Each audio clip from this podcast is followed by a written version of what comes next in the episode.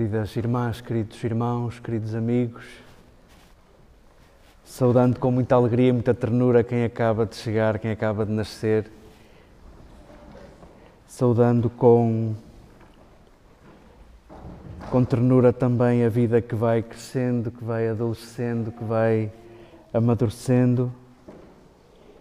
E saudando de coração apertado quem nesta hora sente que, que a vida nos escapa lembrando aqueles que, que faleceram recentemente, que sentimos que nos foram roubados. E saudando quem nesta hora sente a vida por um fio. Queremos, queremos encontrar sentido, né? cada um com, com o coração no estado em que está. Queremos, em conjunto, saborear a presença do nosso amado quaisquer que sejam as circunstâncias nesta hora. Queremos que estes textos também sejam para nós aquilo que, que cantava Isaías ao falar daquele que havia de vir, do The One, será luz. Queremos que, que estes textos também tragam luz ao nosso coração e queremos que estes textos sejam um caminho para sermos, para sermos luz e acreditamos que estas palavras têm, têm esse poder de, de, na sua fragilidade, fazerem de nós luz. Nós não vemos Jesus, nós nunca vimos Jesus e, e vamos, cada um na sua timidez, vamos dizendo que, que acreditamos nele. E em certa medida até podemos dizer que o conhecemos e nós nunca o vimos. João Evangelista colocou na boca de João Batista, por duas vezes nesta apresentação de Jesus, coloca duas vezes a frase Eu não o conhecia.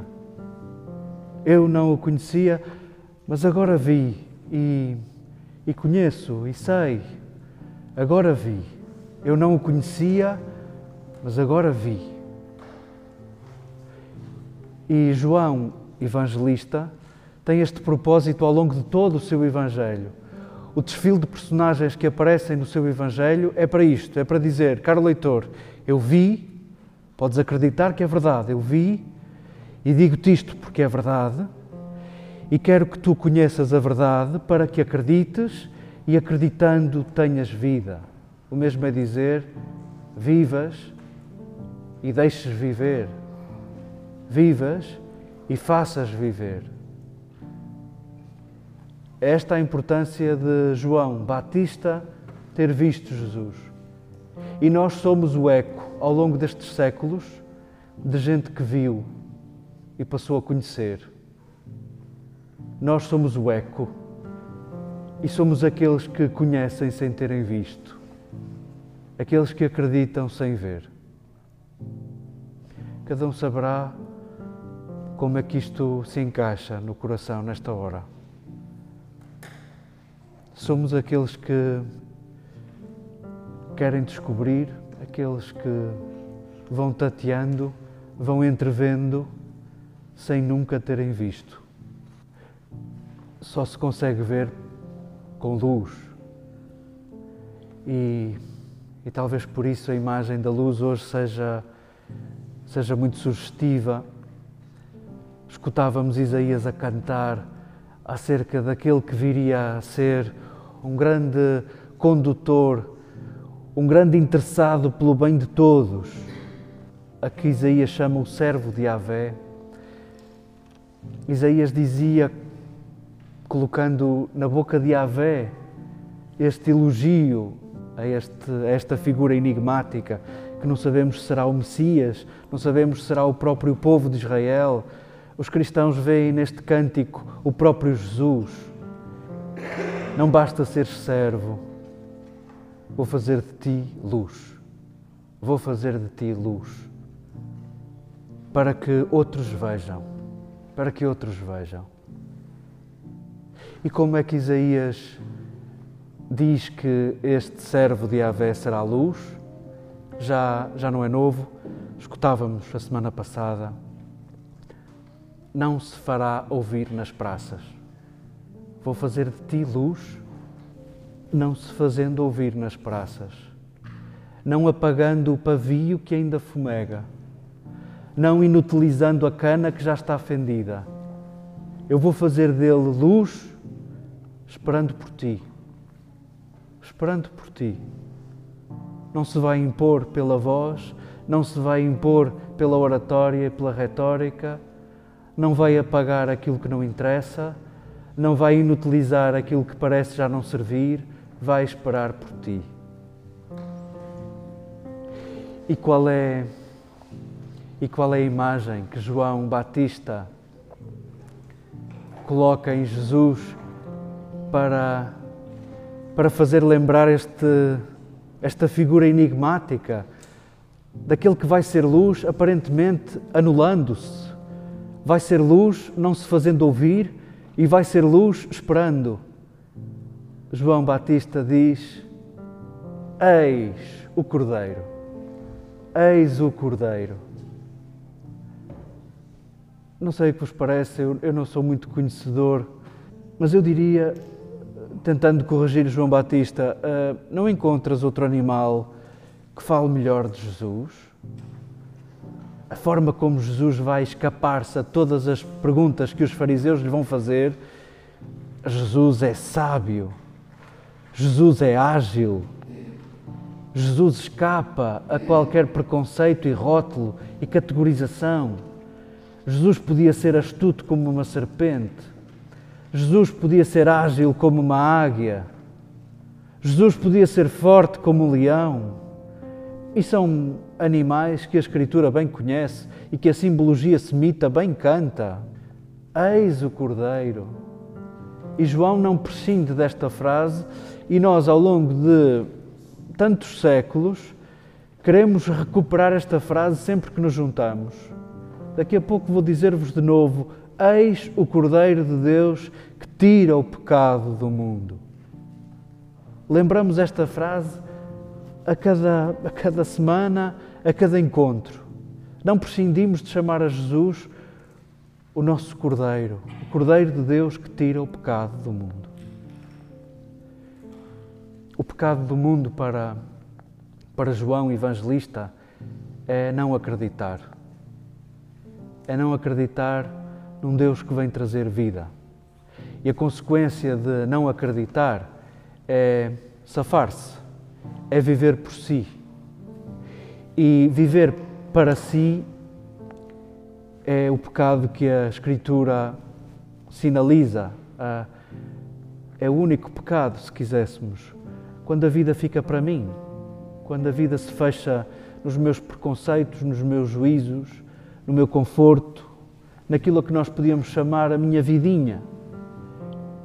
Esse é o pecado do qual Jesus nos liberta. Esse é o pecado do qual Jesus nos liberta. Oferece-te um caminho para que a vida não fique presa a ti. E a forma como Jesus oferece um caminho para que a vida não se esgote em mim e não seja devorada por mim, com as minhas necessidades e as minhas ambições, é a imagem do Cordeiro. É, é o animal que no ambiente semita, entre judeus, é aproveitado para tudo, serve para tudo e aproveita-se todo. Eu sei que para nós cristãos e portugueses, o animal que nós aproveitamos até ao fim é bem menos poético. É, é suíno e, e aos olhos dos judeus não podia haver pior. Nós conseguimos deturpar a história, porque de facto Jesus nos deu esta liberdade também de olharmos para tudo sem interdição. Jesus declarava desta forma que não havia alimentos proibidos, que não há alimentos proibidos. E o cristianismo é um hino a essa liberdade, que também passa pela liberdade alimentar. Para os judeus não é assim, e o cordeiro é, é o símbolo do dom. É o animal do sacrifício por excelência.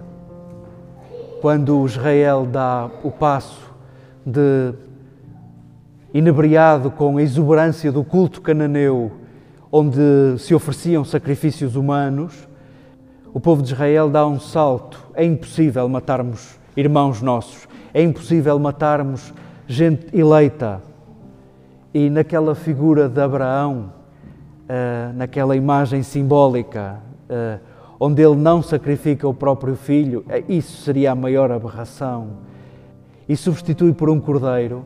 Aí se explica o grande salto na, no culto de Israel, de ser incapaz de tocar numa pessoa. Para os judeus, pessoas eram os eleitos a partir de Jesus e como escutávamos nesta saudação de Paulo aos Coríntios, são todos. São todos. Pessoas somos todos. E somos incapazes de diminuir quem quer que seja. E por isso emerge a figura do Cordeiro como um substituto o cordeiro é, é dócil, o cordeiro não pensa por si, eh, anda em rebanho, eh, não arrisca, perde-se quando arrisca, eh, aquece com o dom da sua lã, alimenta com o seu corpo. João Batista olha para Jesus e diz-nos com uma apresentação: Este é o Cordeiro, este é aquele que não vai guardar a vida para si. Este é aquele que inaugura uma nova aliança, um novo culto. Se foi substituído o filho de Abraão por um cordeiro, este vai substituir um cordeiro por si próprio. Este vai deixar-te a ti a possibilidade de tu seres dom. E porventura, nós cristãos iniciamos este encontro desenhando no nosso corpo o nosso símbolo, a cruz, mas bem que o nosso símbolo podia ser o Cordeiro.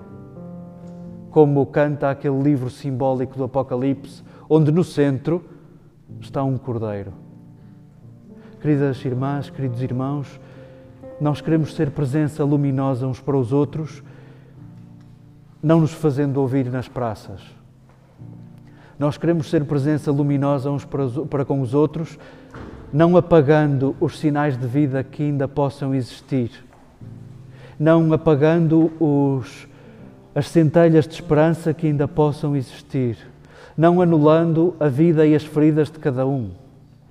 Nós queremos fazer brilhar a presença de Deus conosco desta forma, como cordeiros, como cordeiros. Queremos saborear o que é isto de ser dom e de e o dom de nós próprios ser construtor de justiça. Cada um saberá a que é que isto sabe nesta hora. Para quem nesta hora sofre violência, é difícil apresentar a imagem do Cordeiro. É difícil apresentar a imagem de uma certa submissão. Não queremos isso, não queremos isso. Queremos pelo dom de nós próprios, eliminar a injustiça e combater a injustiça. Queremos construir com o dom de nós próprios e cada um com a sabedoria que o coração lhe permite. Queremos ser luz, não nos fazendo ouvir nas praças e não anulando a vida de outros. Que esta exclamação de João Batista ecoe. Ele que não conhecia e passou a ver e a conhecer. Seja o estímulo a nós que caminhamos sem ver e com um desejo enorme de o conhecer e dar a conhecer pelo dom de nós próprios, pela disponibilidade de nós próprios.